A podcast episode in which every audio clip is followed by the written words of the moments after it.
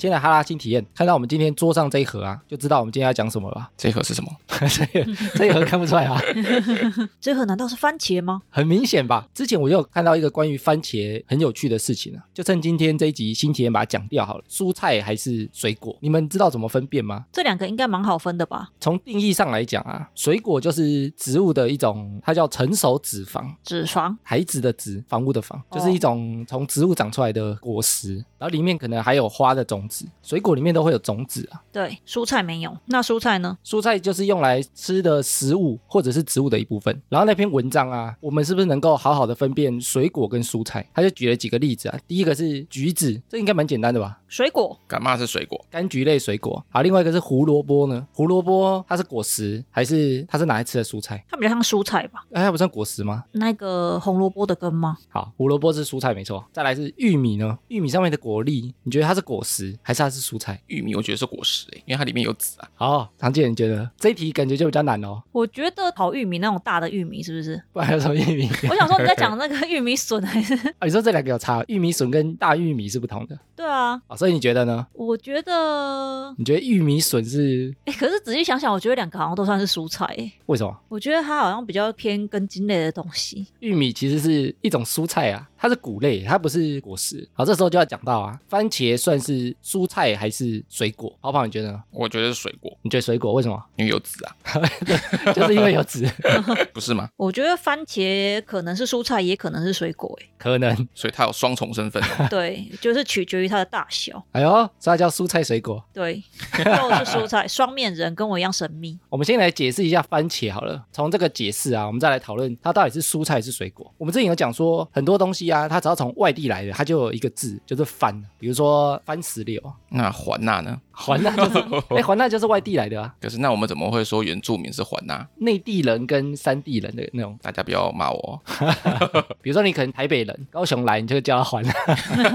那边乱转南北是不是？他也是从外国传来的。台湾大概开始吃番茄啊，差不多从日治时代才开始。那么晚，对啊，他是跟荷兰人一起来的。但是番茄啊，一开始其实不是拿来吃的，不然是拿来干嘛？丢人，番茄一开始拿来看的。观赏用的。对，那么丑，我们之前第二次旅行团的时候啊，我们有去一个番茄园，然后里面就种了世界各地超多样的番茄，四五十种吧，每一个的颜色啊跟大小都长不一样，有黑色、红色、黄色、白色，什么颜色都有，有黑色和白色哦。都有。我以为只有红色。然后它的大小跟形状长得都不一样。他们以前啊，很喜欢把番茄配来配去，乱配种，然后种出各式各样不同颜色的番茄，然后就种在自己的花园里面，感觉就很漂亮。都是可以吃的吗？大部分都可以吃，然后味道也都不一样，适合做的料理也不同。但以前他们都没在吃，就是觉得这个东西很好看，长出来的果实很奇怪，七彩的颜色一般人不太敢吃啊。颜色太鲜艳，怕吃了有毒啊。所以那时候其实他被看得非常久。那时候有个美国人啊，一八二零年的时候，他准备要吃番茄，还引起大家的围观，想说他吃了会不会死掉。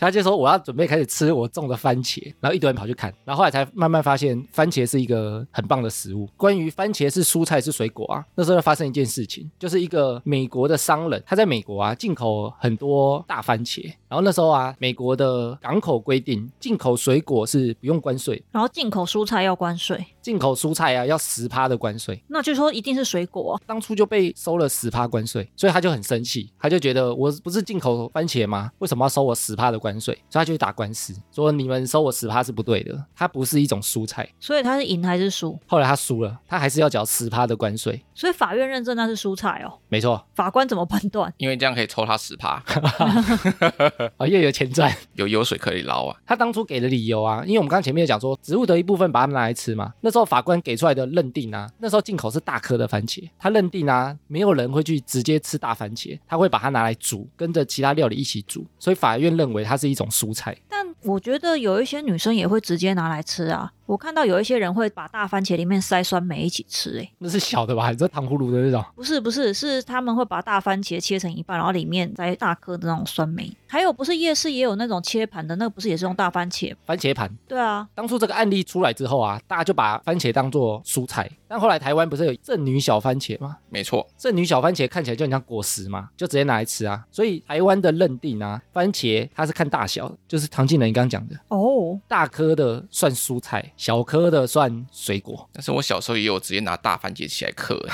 那你就是直接吃蔬菜。诶 圣女小番茄是台湾种出来的。台湾人发明的、哦，当初有一个发明人啊，他姓陈，他说他孙子不喜欢吃大番茄，因为他觉得大番茄都偏酸，所以他要去培育一种就是甜甜，然后比较小颗，方便吃，洗一洗就可以吃，不用跟着菜一起煮。所以他是跟其他植物配种把它弄小嘛。这我不知道，我不是农业专家。所以小颗的番茄啊，它是水果；大颗的是蔬菜。你们喜欢番茄露菜吗？我超讨厌番茄拿来煮，很可怕。直接吃我可以，但是你把它拿去做什么番茄炒蛋，我不行，我只能吃里面的蛋，番茄我会挑掉。番茄怎么挑掉？整个不是都是吗？我都觉得好奇怪，水果拿来煮菜，诶你们知道番茄为什么这么容易被拿来做成料理吗？比如说有番茄酱啊，或者是番茄炖汤啊，罗宋汤不是加很多番茄，我觉得是因为它很便宜，可是又很难吃，所以就只好要靠后置，很难吃，干嘛加？因为后置完好吃啊那。就不要加就好了。还是因为它营养价值非常高？它除了营养价值很高之外啊，它其实含有一种成分非常的高，就是味精。味精就吃了会口渴的味精吗？哎，吃了口渴的味精真的是误传。我们之前有一集有聊过味精，以前呢、味精不是很多人说它被污名化吗？对啊因，为以前有一篇报道是一个美国人说他去吃中式餐馆的时候，吃完都会口渴，他就把这个结论给那个写报告，他就把它写进去，觉得你吃味精就很容易口渴。味精呢、它其实是原本食材里本来就有的成分，它叫富氨酸钠天然食材里面就有嘛。就有，然后番茄里面呢、其实它就很多。我刚刚以为你要讲茄红素，哎，结果居然讲味精。哎，茄红素是另外一个话题，我们等一下再补充一下。好，番茄里很多味精，所以它加在什么东西里面啊，它就会变有那个鲜味啊。一个提味剂的概念。味精是日本人发明的，也不是发明啊，日本人找到的，把它提炼出来的。味精的日文叫做无妈咪，吃好吃的东西啊，不是无麦，哦，是这样来的。就无麦，就是这个是一个好吃的味道，所以它叫做鲜味，它是我们能吃到第五味。我们来考跑跑有没有听我们之前的单集？我们的人能够吃到哪几个味道？酸甜苦辣，哎，打错了，没有辣，对，酸甜苦咸，辣不是味觉，哦辣是痛觉。对，辣是痛觉，但是我们有吃五味，就是酸甜苦咸鲜，第五味就是鲜味。诶番茄还可以加了很多东西，调酒里也可以啊，血腥玛丽就是加番茄。对，Bloody Mary，好可怕哦。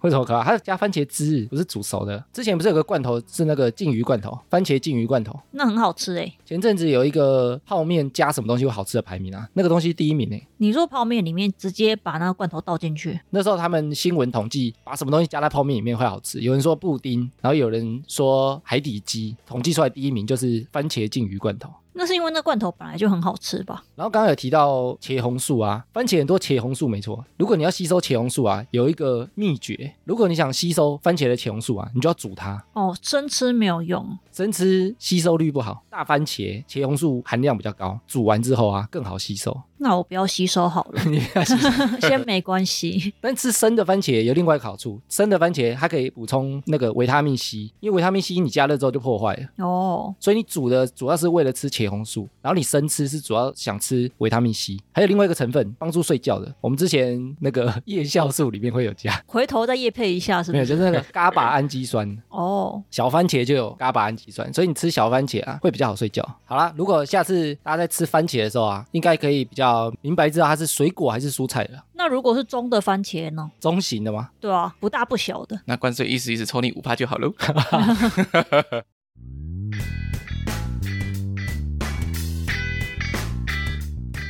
闲闲没事的多养，别忘每周充能量。欢迎收听哈拉充能量，我是艾米。欧啦，我是跑跑，我是常进人，为什么忽然念这么慢？变一下风格。哎、我们之前聊过男女大不同啊，就是男生在想的事情啊，女生不懂。我们有时候在生活中啊，不见得是异性的问题，有时候朋友之间啊，别人讲的话我也不太懂，同学之间，或者是父母跟小孩之间啊，我们有时候都会产生这种不懂对方在想什么的这种感觉。好像会耶，然后会产生这种感觉的关键啊，就是思考的方式不同。想的方式不一样。然后有很多事情啊，会影响我们的思考，比如说我们的定位，GPS 定位嘛，不是那个定位。比如说我们是什么世代的人啊？比如说我是 Y 世代啊、Z 世代啊，我们的世代不同，思考方式不会一样啊，因为生长环境不一样啊。然后你的年龄，然后还有我们的知识含量、成长背景，或者是职位的高低，比如说员工就不懂老板在想什么，有一些外部条件不同，会影响我们的思考嘛。还有一些是内在的条件，你说个性之类的吗？就是我们产生思考的地方，大脑啊。所以这一集是要聊大脑的奥秘吗？诶，我们其实对于大脑的研究啊，还不是这么透彻。我们很多事情其实还没办法去好好理解大脑是怎么运作的。看到很多对大脑的研究那种讨论，好像都有点模模糊糊的。你说很多都用猜的，对不对？对啊，例如会猜说，哦，这个人很容易犯罪，是因为他大脑可能哪部分怎样？诶，这时候就讲到之前有一本书非常的红啊，叫做《快思慢想》，有很红吗？没有听过。很红，好不好？那个作者好像有得诺贝尔奖的样子。那时候有研究大脑啊，他说我们大脑有两个系统，一种比较快，一种就比较慢。要怎么去分快跟慢呢？他把它里面啊叫做系统一跟系统二。系统一它的运算速度比较快，然后消耗脑力比较小，不用意识控制，所以一般人有人称它叫直觉系统，你说很像呼吸、心跳之类的。就是它不用脑子控制啊。有些脑死，它也是会呼吸、心跳啊，像植物人啊，你不能控制自己不能呼吸啊。所以系统一是拿来做什么的啊？系统一啊，主要就是透过你的经验跟情感，还有你的记忆做出来的快速判断。比如说你在开车的时候，你一般都不会记得转过几个弯啊，怎么开到目的地的。只记得一直骂人而已啊。路怒症，所以系统一啊比较主观，但是它也比较快速。所以系统一有个很严重的缺点，它很容易误判，看到什么你就觉得认为是什么。所以系统一是一个冲动吗？对，因为它很快啊，所以不太需要经过很深层的思考才能做出判断。大部分呢、我们都在使用系统一，然后系统二啊，就是叫做非直觉系统，它是有意识下你要很专注，然后你要主动控制，然后去想，慢慢想，它才会启动的一个系统二。你说像工作啊，还是创作的时候，是不是哎，很多人工作可能只用系统一，可以吗？有人工作不带脑啊。比如他做的是很重复性的工作啊，可能生产线每天做的动作都一样，他可能只要用系统一就好了。哦，哎，有些人做简报，你也可能只用系统一啊，不就是把字放上去就好了吗？然后照着字去念就好了。对啊，所以说系统二啊，一般来讲它需要比较专注，所以它会比较耗能，所以一般大脑其实它不会主动去打开系统二。大脑会自动选择最省力的方法。对，他说这是人的天性，我们人会选择简单的那条道路，所以为什么我们喜欢待在舒适圈，就是这样。难怪人那么容易胖。然后他书里也有讲啊，我们说觉得我们自己很理性嘛，像我们有时候说我是理性派的啊，有人说他是感性派的，但他说人其实没有这么理性，大部分的人都是用系统一在想事情，然后系统一就是一个感性的系统，因为它是依照你的经验啊，或者你当下的情绪，你觉得什么东西好，觉得什么东西棒，他就会照那个方向去思考。他想叫你赶快做出判断，不用太多脑啊，不要消耗太多能量。哦，诶但两套系统啊，它也有好处跟坏处。你刚刚好像有讲系统一坏处是很容易误判嘛，可是系统二感觉没有缺点呐、系统二比较耗能啊，但是系统二另外一个缺点啊，它行动比较慢嘛，所以有时候它会错失一些机会。你说想太多，你想太多，可能想到坏的啊，然后你通盘考虑之后，你可能在那边犹豫不决的时候，时间就过了。比如说中乐透这件事情好了，系统二像我啊，就会觉得乐透期望值这么低，又不知道会不会中，然后奖金又不够高，买的人那么多，中了之后很多人要分那个钱，分不到多少钱，所以我可能不会去买啊，不会抓这个机会啊。我每次看到财经金额很高的时候，系统一就立刻启动，想说我要致富，然后买了就输了。系统一有可能冲动，但系统一有这些机会，它比较容易掌握。比如说像投资创业也是啊，想太多的人他就会觉得啊，投资破产怎么办啊？如果欠钱怎么办啊？他可能就敢做太夸张的投资，或者太贸然的行动。但系统一啊，有时候他就会去抓这个机会。但像跑跑啊，之前就是用了系统一，觉得会赚钱，但是就被 骗了。对，就是冲很快，要被骂几集，所以系统一啊，它就是比较快，但是他有点冲动，他可能没有深思熟虑，所以其实有好有坏。他书里还举一个例子哦，他们那堂课啊，把人分成两组，一组呢有两张画，一张是名画，一张是加菲猫的照片。然后他请这两组啊，有一组的人你要用直觉判断你喜欢哪一幅，你就可以把它带回家。加菲猫，你是加菲猫，对，然后另外一组啊，你可以深思熟虑判断说你比较喜欢哪一个，然后可能有些人觉得，哎，哪一个比较有艺术气质，他画的比较棒，慢慢想想过之后再把它带回家，带回家一阵子之后啊，再回访，然后后来他发现啊，用直觉判断的啊，他比较不会后悔，因为靠直觉就是完全纯靠喜好嘛，没想那么多。对，所以他带回去之后啊，是很喜欢那幅画。嗯，然后那些深思熟虑的啊，他说有一部分的比例啊，而且还不算小啊，有点后悔当初做的决定，就觉得啊，我当初怎么没有拿另外一幅？另外一幅好像也很好啊，或者我这一幅当初很喜欢，哎、怎么越看越不喜欢？就在那边想很多，调卡称嘛，没有选猫就对了，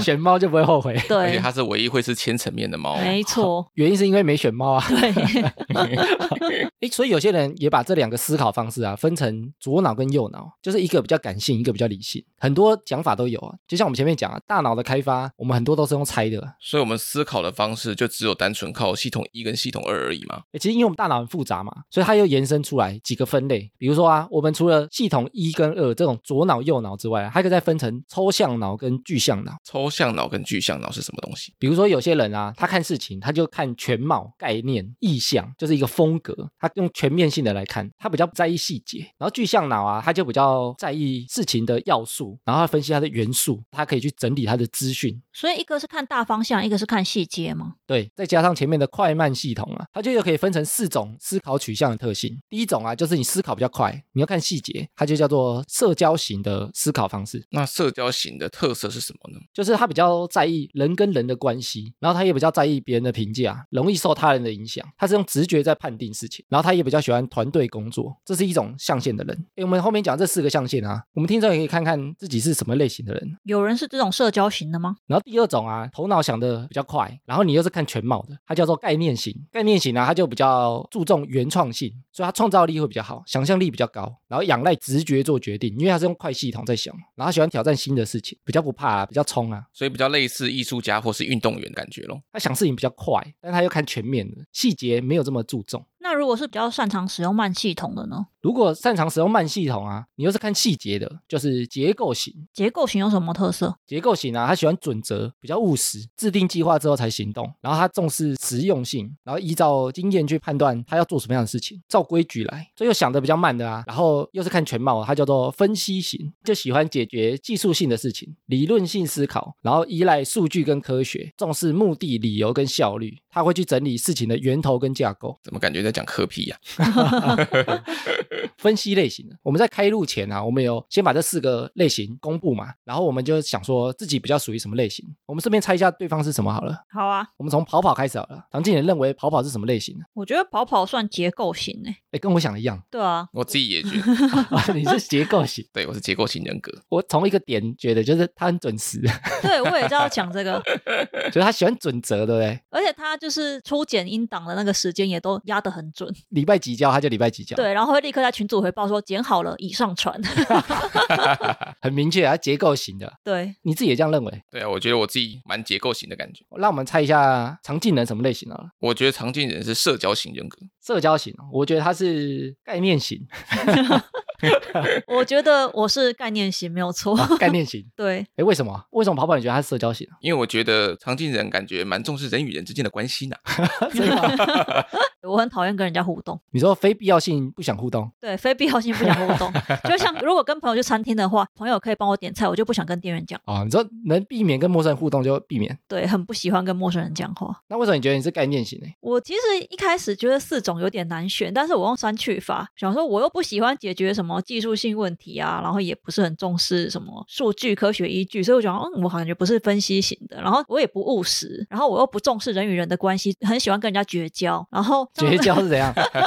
动不动就封锁别人，然后我想说，那这样子删去完，感觉就剩概念型比较像。哎，所以你做的也是比较原创型的工作。对啊，哎，那你们觉得我是什么类型呢？我觉得你比较像分析型诶、蛮典型的吧？我也觉得像分析型。好，我自己也这么认为啊。对啊，你看，像我们三个啊，好像落在不同的象限。哎，如果长期有在听我们节目的啊，应该我刚才念那个分析型的特性，大家也会觉得我应该是分析型的吧？超级典型。重重重重重，那是不是大部分人都还蛮好选出自己是属于哪一个类型的？我们之前有讲过一个概念啊，很多事情它不是零或一，不是这么极端啊。你说很像偏向哪一方，但是不是完全是那一方。对，所以这四个象限啊，可能我是很偏的那种，但有些人他可能刚好落在中间，他就平均型，什么都点一点，就是他玩游戏啊，他不会把全部都点在力量，哎，每个都点几点这样。就跟诸葛孔明一样，什么都略懂略懂。诸葛孔明可能智力点很高啊。为什么今天要聊这四个类型？诶，这个就带到我今天一直想聊的一个主题。我觉得我自己啊，落在非常讨人厌的这个象限里面。你说分析型是很讨人厌的吗？诶我觉得我自己就有点分析加结构型的混合，就这两个的特性跟我都有点像。所以这两个混起来会变成很讨人厌的人吗？我觉得蛮讨人厌的，因为我不是社交型，我也不是概念型啊。像我自己创造能力，我觉得普普，但是我整理能力比较强。像这个节目脚本都是你在写，对啊，我以前在画画的时候啊，我要自己创造一个角色出来，我就觉得非常非常难。你要我去模仿一个东西，我就觉得简单很多，然后我也可以把它弄得很好。然后我自己又是很讨厌社交的，所以我不是那种原创型的啊，或者是社交类型的，我就是属于那种很直男的宅男类型。宅男类型。对，喜欢解决事情，然后喜欢一些准则、计划跟着重细节跟源头，还有的架构逻辑了。这样为什么交集起来会讨人厌？听起来还好啊。因为我们大脑不是只有这四个象限嘛，大部分是融合的嘛，所以你有好几个框框融合起来啊，可能就会有一些很明显的思考方式产生。然后我觉得我自己是一种最讨人厌的、最难相处的一种思考方式，就叫做批判性思考。喜欢批判别人，我觉得这个就是第一个大家对批判型思考的误解。不是就叫批判型思考，还不行说你们爱批判别人。真的很讨人厌。没有，我觉得这是名词解释的关系。我觉得它名词取得不好，哦，就是这个批判性思考啊，它是一种思考逻辑，但是它不是真正在批判别人，所以我觉得是取名字的关系，就有点像那个臭豆腐，有没有？你可以取臭豆腐，人家觉得很难吃，但它真的很臭啊，没，你可以取一个特殊豆腐，特殊口味豆腐，太长太长了。因为臭豆腐有些人觉得它是臭的啊，但我们吃起来我们觉得很香啊。你在吃臭豆腐，你说很臭，其实你是觉得那个味道很特别，然后很喜欢啊，你不是真的觉得臭啊。你闻到大便，你不会说那味道很特别啊，也很特别啊。但是你会说那是臭，你会讨厌。所以这一集啊，如果我们听众或者你身边有些朋友，他如果是批判型思考的人，我想帮他们讲讲话。不会解释完更讨人厌 吗？我不晓得，我要让大家理解一下我们这种思考方式的人在想什么。好啊，你试试看。所以什么是批判型思考？批判型思考啊，它如果以定义上来讲，就是会一直质疑现状的合理性。好像开始有讨人厌的感觉出来哦。问题很多的，对，它是一种质疑跟理性思考的能力，但是它是有一个系统化的方法啊。比如说他听到一件事情的时候，会先认为这件事情也许不是最好的，他第一个想法是这个，也许它是最好的哦，不知道。所以别人提出某一个计划，他可能不会迎合，会立刻想说应该有更好的，要再想想看。对，但是当下他不见得是觉得有更好的方法，或者他自己可以提出一个更好的，不见得。但是他就会开始提出一些质疑跟问题，希望让他变得更好。什么听起来就是毛很多的人？为什么啊？自己还没想到方法，就在那边碎碎念。这个是一般人对他的想法啦。我来讲一下批判型人格啊，他会怎么思考？有几个重点。第一个，他强调关键的思考，他会从讨论之中啊，分析所有讲出来的讯息，然后还有证据、事实跟假设，还有推论，然后去识别一些偏见跟错误的推论。你说这个东西很好，他可能就问为什么好？啊，就是好啊。好，是什么原因？是什么例子？或者你以前有什么样的经验吗？就是他可能会提出一些这样的问题去质疑对方，但是质疑对方不是认为他不好，他只是想强化这件事情它的关联性在哪里。大部分是想要了解好在哪里，就是对方认为的好，为什么他认为他的判断是好？这样跟你们相处好辛苦，什么东西都要解释。对，所以我说他很讨人厌嘛。第二个是他会探讨各方面的观点，比如说从不同角度切入。你你觉得好，别人认为好吗？谁认为好吗？这套系统里面你讲出来的好，对有些人他是真的好吗？就是他会一直讨论这种问题，尝试从不同角度去切入问对方。已经开始觉得头痛了。然后再来是他非常强调逻辑推理，你要讲 A B C D，你要有个逻辑，你不能跳来跳去，跳来跳去我就听不懂，我就会提出质疑。哎，为什么 A 直接跳到 D？你中间呢？中间在哪里？靠想象啊，你们靠想象。对，像黑洞一样，我跳跃性思考。批判性思维啊，他没办法跳跃的。然后再来，他会强调一些信息的评估，你讲出来的事情是真的吗？他会质疑啊，你从哪里听到的？资讯来源是正确的吗？会不会有可能你讲错了呢？然后即使你查到啊，会不会那篇也写错了呢？会不会大家都不知道呢？他就会提出很多会不会呢？会不会呢？这真的很讨人然后第五个啊，他很强调开放性的思维，他很喜欢去挑战不同的观点啊，即使那个观点很多人认同啊，他可能还是想挑战看看，就是皮在痒的感觉啦。但是批判型思维啊，它的关键是希望可以持续成长跟进步，这是他的关键呢。他就是受不了原地踏步，想要很多改变，所以他会提出很多问题去质疑提出来的东西到底是不是最好的。哎，我觉得批判型思考啊，它跟有一件事情我觉得蛮像，就是反省啊。反省，我们在反省的时候啊，是不是我们会先觉得自己好像哪里不够好？不会啊，我会觉得说是不是他不够好？反省别人，对我帮他反省，这是检讨。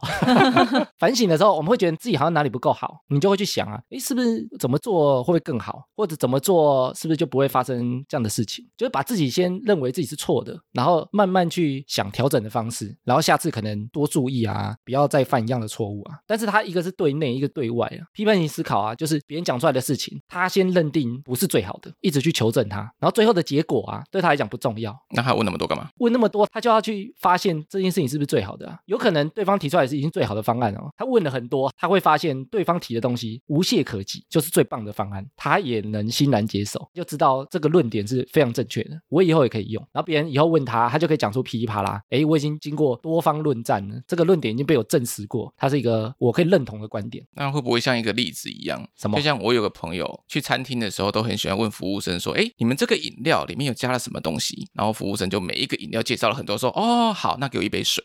为什么？” 这样也是属于批判性人格吗？我觉得不算，他这是找茬。只是很啰嗦而已。批判型啊，他有点像，如果以餐厅为例知道了，比如说我点这道菜，我适合搭什么酒，服务生可能给他一个建议，他会质疑这个建议是不是最棒，他可能会提出来，诶，为什么红酒适合配红肉呢？因为配啊，然后因为我的师傅有教对师傅有教我，红就是红，白就是白。啊，但我可能就会问啊，那为什么师傅讲的一定正确嘛？就是你可能会这样往后探讨啊，然后他可能会讲出一些原因啊，比如说红酒里面可能有什么成分跟什么成分加起来特别好吃，有加成效果啊，对他如果讲出这些道理啊，你可能就会学到哦，原来那我就听从你的建议，那就给我来杯生啤吧。所以我觉得批判型人格啊，他最讨人厌其实就是一般人会觉得他在批判。比如说，如果问服务生为什么红酒搭红肉是好，有些人他就会觉得你为什么要质疑我？你为什么要批判我的决定？批判我的建议？批判我的专业？其实那个讲出来的人，他不是这个出发点的，他不是想骂人啊，他只是很想要追根究底。对他想知道这个原因是什么，他也想学啊。因为对我来讲，我学到了，我以后还跟人家炫耀，哎，为什么红配红，白配白啊？所以你要怎么分辨批判型人格啊？就是那个人特别喜欢问问题，他就很容易是这种人格的人。可是感觉这样子很爱问问题，也不太像批判啊。为什么？他可能只是不懂，对，哦，你说不懂一直问问题的人对他可能是很笨的人。哦，那提出一些质疑类型的，希望对方解释问题的人，那应该比较明确嗯，这样明确多一点。哦。你说不是回答说我不懂解释哦，那是笨的人。闭嘴！请出去。哎，像我小时候就特别喜欢问问题，我父母他们就会讲小朋友应该要干嘛，我就说，哎，为什么一定要干嘛？死掉的人你就要拿香拜拜啊。我说为什么要拿香？也对我曾经问过我妈这个问题，哦，那你也可能是啊，因为就是你对很多事情你会想追根究底啊，但对方就会觉得你很烦，就觉得你闭嘴，我就是这样学的，你就这样做，我觉得反而我是我跟我妈在一起的时候，我就变得比较是批判性思考只 是对人。对对人不对事，只是很想要批判妈妈吧没？错。诶我小时候被问问题问到被拿那个拖鞋打脸呢，就说你们不要问那么多，拿拖鞋打我脸呢，为什么？他就觉得我问太多啦，就是我讲什么你就照做就好了。哦，可是因为我小侄女现在小学一年级，她也很喜欢问问题，但是我能回答的我都会尽量回答、欸。你就是比较好的人，那一天我家族一起去扫墓，他就问我说，为什么有些人要烧成骨灰坛里面，然后有些人要埋在土里？我就跟他讲说，哦，可能生前可以自己选啊，啊，如果来不及选的话，可能就用宝贝的啊。就是我会就我知道的告诉他，就觉得他一直问没有关系。哎，但是我觉得很多人啊，他自己也不知道原因，他可能只是照做，那他就也不知道怎么解释，所以他就觉得对方很烦。就恼羞成怒。对，他就解释不出来。他说：“反正大家都这样做啊，祖先都这样做啊，爸妈跟我讲要这样做啊，传统都这样做啊。”很多人会这样回答，他自己也不知道原因，他只是就照做而已。哦，但是像我啊，我就非常喜欢回答问题，不管是谁问我问题，我就想要回答他，然后借由回答他，我也可以明白自己懂不懂。所以听众问我问题啊，我就会噼啪一直回。然后听众之后就不回你了，觉得太啰嗦。然后我在问这些问题的时候啊，对方啊最容易回我一句话，他就觉得我想要说服别人。是不是因为你的态度很强势，他们就误以为你是要说服别人？但其实你只是想要看有没有更好的解决方式啊，或者想要知道原因。应该是说我想要更好的，但也许对方提出来是最好的咯，但我也想知道为什么他是最好的。诶，我觉得会产生这种说服人的感觉啊，就是我在询问别人的时候，我也许有一个认为比较好的方式，但是我也不确定哪个好，所以我有点像把两个人推上 PK 台，让他们打一架，打一打，最后是谁赢，我们就说，哎呀，这个人是最强的。但这个人至于是谁派出去的，对我来讲不是重点。那不就跟杨凡的分手擂台一样吗？比如说你提出一个想法，有点像推一个人上擂台啊，我也想推一个人上去啊，那最后让他们打一架啊，我们来 PK 看谁的是最棒。啊，最棒的我们两个都认同啊，这个是最棒的，我们就一起推举他成为冠军，有点这种感觉。那至于这个人是谁推上去的，对我来讲不是重点。重点是后面有没有赢钱呐、诶，我举一个例子好了，就是为什么对方啊有时候都会觉得我用批判性思维在讲话的时候，对方是觉得我在说服他。比如说啊，前阵子我我跟女友去逛街，我女友想要买衣服，让她买，为什么？比如说，她就拿一件衣服，说她想要买这件衣服，那我当下第一个问题，我就会说，诶，为什么你要买这件衣服？因为爽。女生可能会回啊，我就没有这件衣服啊，没有，我会回答，因为我衣橱里面没有衣服，一件都没有。对，一件都没有好，可怜哦。穿过一次就不是衣服，然后我就会讲说，哎，你不是有 A B C D E 吗？我不是好几件很相似的吗？没有，然后比如说我女友就会回说，哎，那些已经穿过了，那些不适合，或者它的材质不一样，或者是我想要去某种场合，它可能就需要一套这样的衣服。这个衣服的缝线比较高级啊，呃也可以，也可以。哦，然后我就会说，哎，那你穿什么不行吗？你穿什么跟什么的搭配不行吗？或者你用以前旧的跳脱这种方式，为什么一定要去那种场合，一定要穿这样的衣服呢？我就提出很多这样的问题出来。他是不是默默已经走去收银台，没有要听你讲话？然后女生啊，当下第一个反应，她就会说：“你是不是想说服我不要买没错，？” 但是我觉得这就是问题。我其实没有想说服他不要买，我想知道为什么他要买。假设他要买的理由非常充足，最后买起来也是最好的解决方案，那我反而会建议你赶快去买。那他只会说因为我有钱，而 这个就是我们这种人格会遇到最大的问题，就是对方解释到最后，他会不想解释，然后对我们来讲就会留下一些遗憾，就觉得说啊，算了我，遗憾，就很遗憾啊。没把他逼死的遗憾。所以你看，我们这种人就是很容易被人家讨厌。但你说我是不是不想他买呢？其实也没有，我只想知道说为什么买是最好的选择。我想知道，我很想知道。因为花钱很快乐，哎，可能就问说，那有其他快乐的方法、啊？没。有，花钱最快乐。对，哎，但是这个例子里啊，你们能够明白我出发点什么？没有，你就是不让他买衣服，为什么？你就是把他问到烦你知道，他就说他不买不买不买。没有是说闭嘴，然后就冲进去付钱，哎，但你看我心里啊，我其实真的他买不买，因为他也是花他的钱嘛，不是花我的钱啊。买不买其实对我来讲一点都不重要啊，我想知道原因而已。你只是想要找架吵，没有，我们要吵架、啊。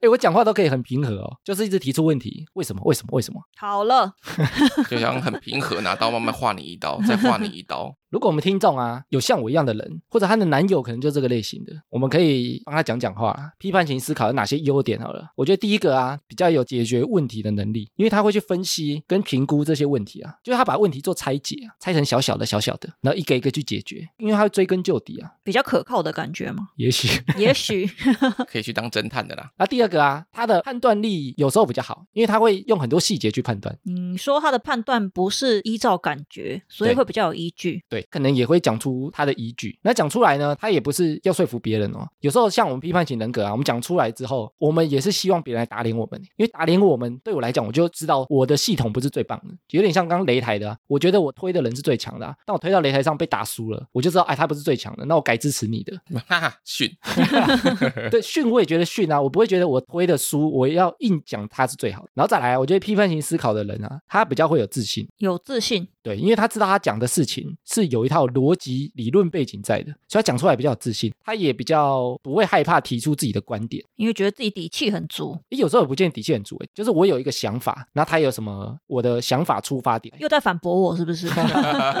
没有反驳，我是加强。哦哦，比如说像我开会的时候啊，我不管年资多少哦，我在开会我是很喜欢发表意见的人，然后就会被揍吗？我没被揍过啊。就是我在开会，我都会一直提出意见，比如说，哎，为什么不这么做呢？就我会提出来看看，别人如果有经验，他会回我不这么做，因为可能我以前做过啊。比如说以前我们尝试过，为什么不好，或者是基于什么原因不这么做，那我就知道哦，原来那另外一个做法呢，我就会这样一直提出来啊。然后第四个啊，他讲的优点，我觉得不见得，他说可以增进沟通能力，有吗？可以见得。这个我觉得一半一半，因为有些人他不喜欢跟这样的人讨论事情，就像我们前面讲，他可能就是用系统意在想事情，或者他看的比较全面，他也不想在意细节，所以有些人他觉得你跟我讲这个概念就好了，比如说最终会不会赚钱就好了，你不要跟我讲那么多废话，会不会赚钱对他来讲才是重点，我给你多少钱你就帮我赚多少钱就好了，中间你怎么做我都不管，有些人可能是这样啊，也不想跟你讨论，所以有可能批判性思考的人不太善于沟通，就是这样，因为别人不喜欢跟他沟通。他很想沟通，但是就是热脸贴冷屁股。诶，但是我觉得，虽然我自己认为这种思考方式是很好的啊，但我也觉得不用每个人都照着做啊。所以我一般也不会要求对方也要跟我一样的思考方式啊。但是我最期望的啊，就是对方可以回答我的问题就好，然后不要觉得我在找茬，很难呢、很难。我已经替他讲这么多好话了，对不对？那艾米，有时候我们在讨论事情，也会觉得你批判型人格会压起来，就会觉得你好像要说服我们。那你要怎么样子讲这两个的差异？我觉得第一个啊，讲了别人不见得会听得进去，但是还是要讲。什么意思？就是我说解释对方不见得有用啊。我们现在是教批判型人格啊，他怎么去解释？他不是要说服别人。我觉得第一个可以解释啊，他是想要找到最佳方案，不是想要说服别人。他也不认为他自己的方案一定是最佳方案，但是他愿意提出一个想法来，大家对他拳打脚踢，看他是不是最强的。这你们可以接受吗？但我觉得其实大部分人在沟通的时候会很避免冲突，然后批判型的人格就很容易让大家觉得好像一快要有冲突来了，会觉得很烦。哦，哎，这个其实我蛮喜欢的，就是把他推上去拳打脚踢的。像你看我举的例子就是拳打脚踢，比如说我提出个想法，如果认为不好，你就 K 他，尽量 K 我没关系。心里觉得跟这人沟通每次都很累，为什么累？就是一定会经历一场硬战，哎，那为什么批判型思考的人他不怕累啊，或者他不怕冲突啊？因为他欠打。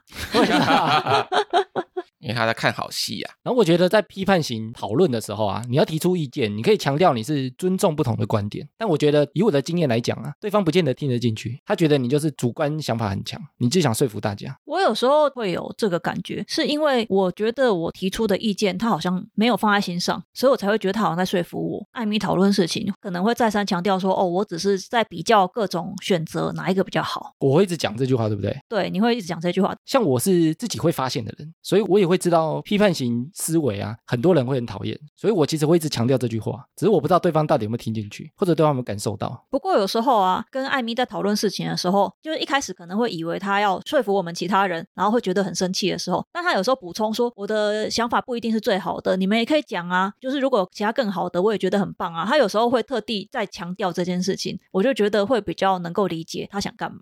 但是你们很长没有人要讲话，诶我讲那句话的时候会很凶吗？那时候比较不凶，可是，在之前质疑别人的时候，听起来就很凶。但你们假设听完我前面讲的啊，我的质疑出发点是为了找到最棒的方案吧，不是为了说服你们啊。哎你们身边有没有跟我性格比较类似的人？我舅舅吗？长辈之类的？长辈？对啊，那你认为他是真的在批评，还是他想让事情变得更好？还是都有。感觉都有诶、所以你们应该有很强烈的感受，我是这样个性的人吧？都知道啊。那你们心里是很讨厌吗？现在落泪是不是？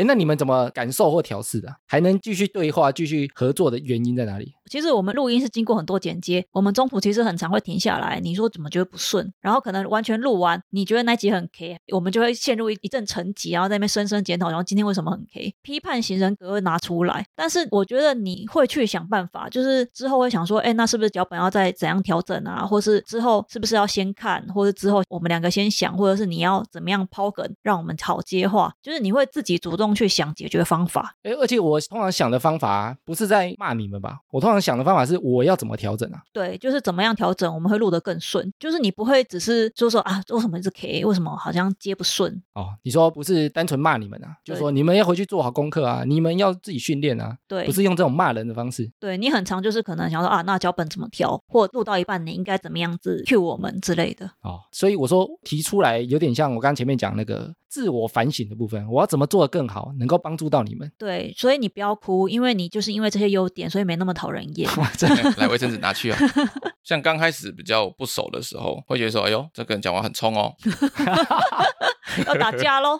对，然后我就维持我像海绵一样，就哎呀打不打我，打不打我。呃，之后就慢慢熟了，就说：“哦，你的个性就是这个样子，那想法是什么？是为了什么这样子？” 你没好像没有解释到，客服的那种本色又跑出来了，好像有讲了什么，又好像没有讲。好像有解释又解释不到什么。对，好像没听到什么重点。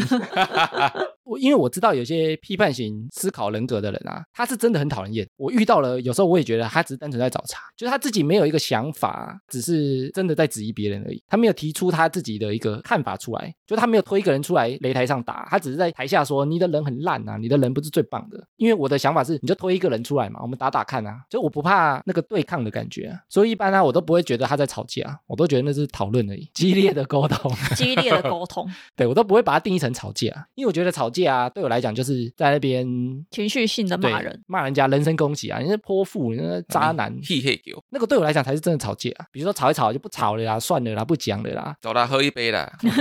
只是想喝吧。哎，那你们觉得啊，如果情侣或伴侣之间，因为我们刚前面讲不同象限的嘛，甚至你这四个象限你不同融合，会产生不同的思考方式啊，不同的人格啊，你们认为伴侣之间或同学、合作伙伴互补比较好，还是相似比较好啊？我个人觉得互补比较好，互补比较好，为什么？因为互补的话就知道说，哦，哪个是你的强项，哪个是我的弱项，然后两个可以互相搭配，会让事情做得更顺利。哎，但互补会不会产生像比如说我是批判型人格，然后对方不是，他就会认为你都在找我茬，因为他可能不了解对方出发点。所以团队要找熟悉的人。我也觉得互补比较好诶。互补比较好。对啊，因为我觉得如果不是互补，如果是相似的话，要么硬碰硬，不然就两个人都很消极，不知道在干嘛。哦，对，那硬碰硬，如果像我这种两个人呢，你觉得会吵起来吗？你说两个批判型的人格啊一直问一直问，就是三天后还没结论。啊，帮你讲啊，帮你对啊讲换讲啊不要让你讲。哦，如果团队里有两个艾米啊，你觉得会吵起来？你觉得他们打架啊？先退出，我先退出。旁边喝咖啡，对，诶但你不觉得他们两个吵一吵、吵一吵就会有结论的吗？如果说两个人真的是像你一样，是为了找一个更好的结论的话，就还 OK。但就就怕的是一个是像你一样是想找好结论，另外一个只是想骂人，想骂人，这，他是什么人格？反社会人格。那艾米，你觉得呢？我当初一直在想这个问题啊，我原本的想法是互补比较好，但互补我就会碰到很常有这个问题，就是我在批判型人格起来的时候，对方会很长不认同，或者觉得我就在找茬，那我就一直需要解释，我就觉得很累。那你有遇到过跟你人格很像的人，你真的就不用解释吗？我不用解释啊，我们两个就一直讨论、讨论、一直讨论啊，就是那个场面，别人看起来以为我们在吵架，但其实我们彼此都知道，我们就在讨论事情而已。然后我们反而两个还乐在其中，你知道吗？用拳头讨论吗？没有用言语，用口水这样。哦，所以我觉得相似有它的好处，但互补也有它好处。但后来觉得关键应该是能不能尊重对方，嗯，因为我觉得如果不同啊，即使一样啊，一样不能尊重对方，我觉得也讨论不下去。或者不同啊，他有没有试图去理解对方？问常问你们，你们是什么感觉？你们是什么想法？你们有时候都不想讲，因为有时候我都觉得我一直想要理解你们在想什么。因为内心没有想法。你说是真的没想法？，对，不是不说，因为我一直很大程度啊，想要去理解别人是在干嘛。没有在思考。就空啊。欸但我觉得理解有些人误会欸，理解有些人，比如说在感情中啊，他可能觉得尊重或理解就是要忍耐啊，或者是照别人的方式做啊。我觉得理解啊，他不见得是认同啊。比如说我今天讲这一集批判型思维啊，我只是希望大家可以理解，也不是代表大家要照我一样的想法才是好，或者是才是正确的，理解就好了。理解有这种人存在，对，然后试图知道他的出发点去跟他相处啊，不要觉得对方是带着恶意来的就好了。好啦，所以我觉得聊这一集啊，能够让大家身边或者你自己的伴侣，或者你自己本身就是批判型思考人格的话，可以多获得其他人的一些谅解跟了解。就说到最后，怎么感觉好像你花一整集在批判我们啊？搞错重点了吧？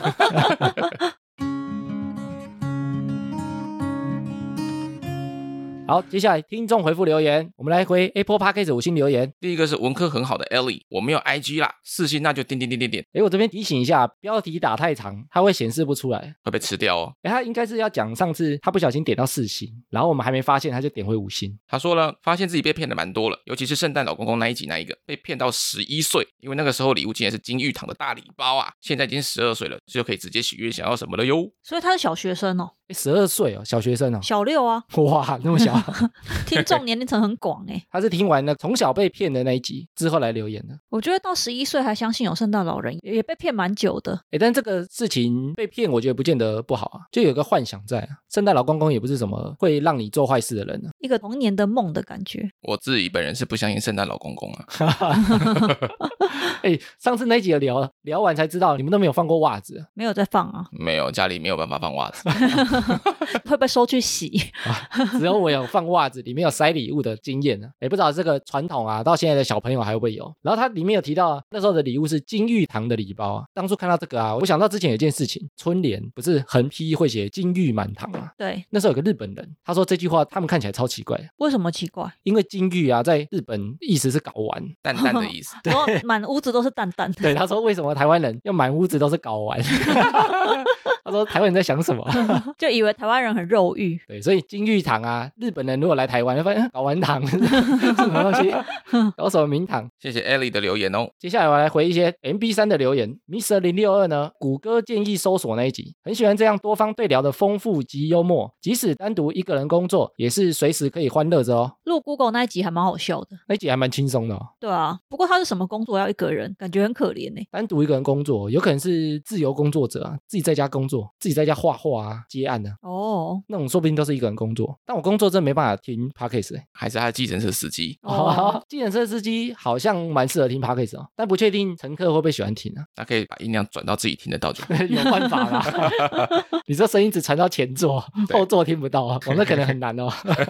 那可能要计程车的设备要有点像那个外国警察嘛，中间有个窗帘可以把它隔起来，哦，日本计程车有隔板的，对，那才有办法。那很赞呢，因为我很讨厌跟司机聊天，他会开中间的门跟你讲话。我会把它关好。下一个呢是 Mister 九一九，他说原本想要听音乐，不过忽然看到哈拉充能量，听了之后觉得很不错，就一直听了。你们很棒哦，这是一个想听音乐被骗来听 Podcast 的人，是我们的封面看起来很像专辑封面吗？为什么？为什么会点到？会像吗？感觉就很不像啊。那个 Mr. Bus 啊，他本来就是一个听音乐的平台，因为他听 YouTube 啊，不用看广告，所以很多人会在上面找音乐来听啊，上面很多歌单啊。我也很常用里面的功能，就是它有个广播电台，你说听电台里面的音乐，会一直播啊，但它有不同的主题哦，比如说它有怀旧金曲，嗯然后它就会一直播华语的怀旧金曲。那有些是播，比如说它是专门在播电音的，有些播台语歌，它有不同的人在开这个电台。我有的时候不知道听什么，我就会点那个来听，播什么就听什么。哎，既然有人会误点啊，还是你把那个 MB 三的那个封面改成什么二零二三钱柜必点歌曲，收听量马上爆表。这样可以吗？对，然后点进来发现是哈拉充能必量，听歌单。对，然后想说钱柜谁会听这个？然后另外一个啊，晴雯，他也在从小到大被骗的谎言那一集下面有留言哦。然后他也是一个国小生，他说国小生来留言啦，他觉得橘子口味的药粉蛮好吃的，但是荔枝口味的药水超难喝。这两个感觉都不好喝。对啊，而且为什么用评断美食的方式在讲药？然后他说，如果都市中有老虎或大野狼，在外面应该就吃饱了，所以他认为不会有，是小学生的推论。